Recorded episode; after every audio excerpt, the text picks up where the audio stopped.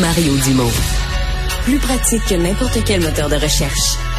Une source d'information plus fiable que les internets. Pour savoir et comprendre, Mario Dumont. Alors, euh, bulletin de fin d'année, oui, on arrive là, les bulletins de fin d'année. Et on va tout de suite avoir celui de la PCHQ, l'Association des professionnels de la construction et de l'habitation du Québec, qui fait l'état de situation sur euh, la, la construction résidentielle et un peu le, contexte réglementaire, les décisions des gouvernements dans le cadre de la crise du logement. Isabelle Demers est vice-présidente de la PCHQ. Madame Demers, bonjour. Bonjour. Bon, euh, parlez-nous un peu du, de ce bilan que, que vous faites. D'abord, ça n'a pas été euh, ça pas été une excellente année là, pour la construction. Les mises en chantier, ça a été pire que pire. Ben effectivement, la crise du logement, on en a parlé euh, sur toutes les tribunes et c'est pas nécessairement une bonne chose parce que quand on parle de crise de logement, ça veut dire qu'il y a des gens qui euh, qui trouvent pas preneur et ça et ça ça, ça nous préoccupe beaucoup. C'est un peu ça qu'on a mis en place là, dans, dans ce bilan-là. On voulait regarder les différents, euh, les différents sujets qui touchent le logement, la construction en général. Puis on peut voir qu'il y a des choses qui bougent. C'est, c'est une bonne nouvelle. La prise de conscience collective. Ah oui, ça, vous avez euh, donné un A moins. La prise de conscience collective qui a un problème, vous avez donné un A moins. Là. Avec ça, ça, ça va pas pire. Ben et puis c'est une bonne chose qu'on s'en préoccupe euh, finalement cette prise de conscience là, puis qu'on arrête un peu de, comme on dit, de se lancer le singe, c'est-à-dire euh, qu'on puisse prendre chacun nos responsabilités, les différents paliers gouvernementaux, euh, qui puissent voir à travailler ensemble, à arrimer des programmes, à faire en sorte de de de de, de prendre euh, conscience de l'ampleur de, de, de cette crise là euh, par contre, ben, on, attend le, plan d'action, les mhm. cibles très, très claires qui va faire en sorte qu'on va être capable d'avancer avec des objectifs mesurables. Ça, on l'attend toujours. Votre note dans le bulletin est moins généreuse pour ce qui est de stimuler l'offre de logement, de faire apparaître vraiment des logements.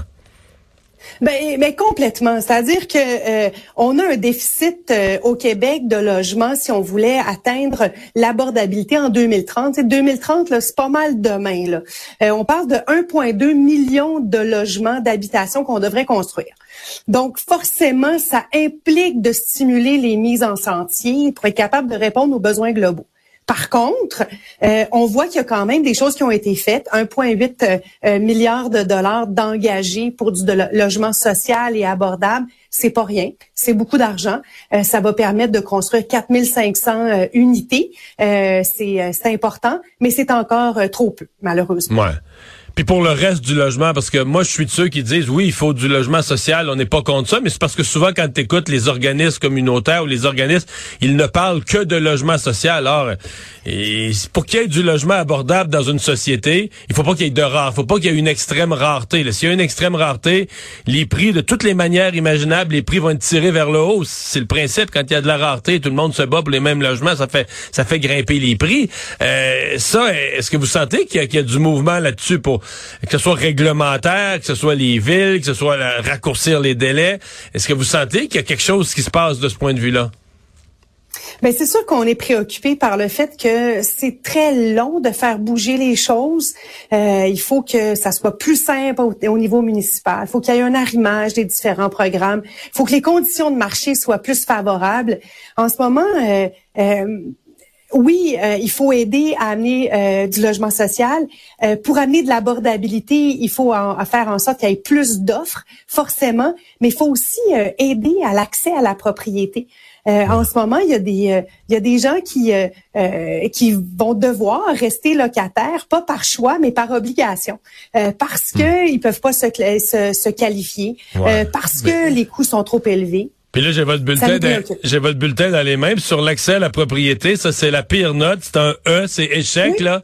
Euh, donc vous considérez parce que le fédéral l'année passée a fait, là, créé le CELIAP, là, un compte.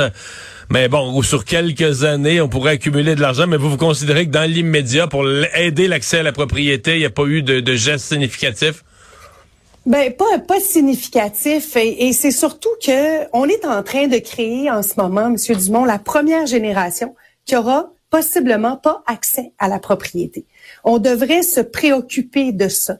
Euh, on parle de créer de la richesse collective, on parle de développer euh, et qu'à quel point on a besoin de développer, de se développer économiquement, socialement, environnementalement, mais ça passe entre autres par euh, par se loger évidemment, mais ça ça passe aussi par développer euh, son son, son capital euh, et de ne et de, de de de ne pas pouvoir être propriétaire si on le mhm. souhaite, ça nous préoccupe beaucoup. Puis en ce moment, on est en train de créer la première génération.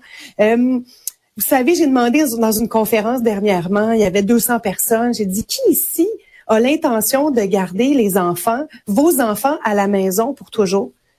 Personne n'a levé la main. Qui ici a l'intention d'acheter une maison pour ses enfants? Les gens n'ont pas nécessairement ces moyens-là. Mais la réalité, c'est que on est en on a une génération qui n'aura pas accès à la mm-hmm. propriété parce qu'ils n'auront pas la mise de fonds suffisante ou les taux d'intérêt, la capacité d'achat. Ça nous préoccupe. Ouais.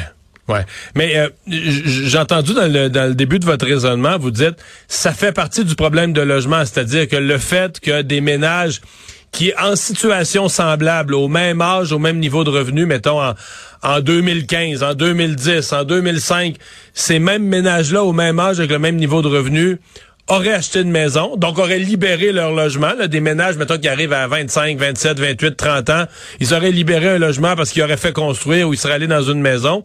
Vous dites, dans le nouveau contexte, ils restent dans les logements. Donc, il y a des logements qui ne se libèrent pas.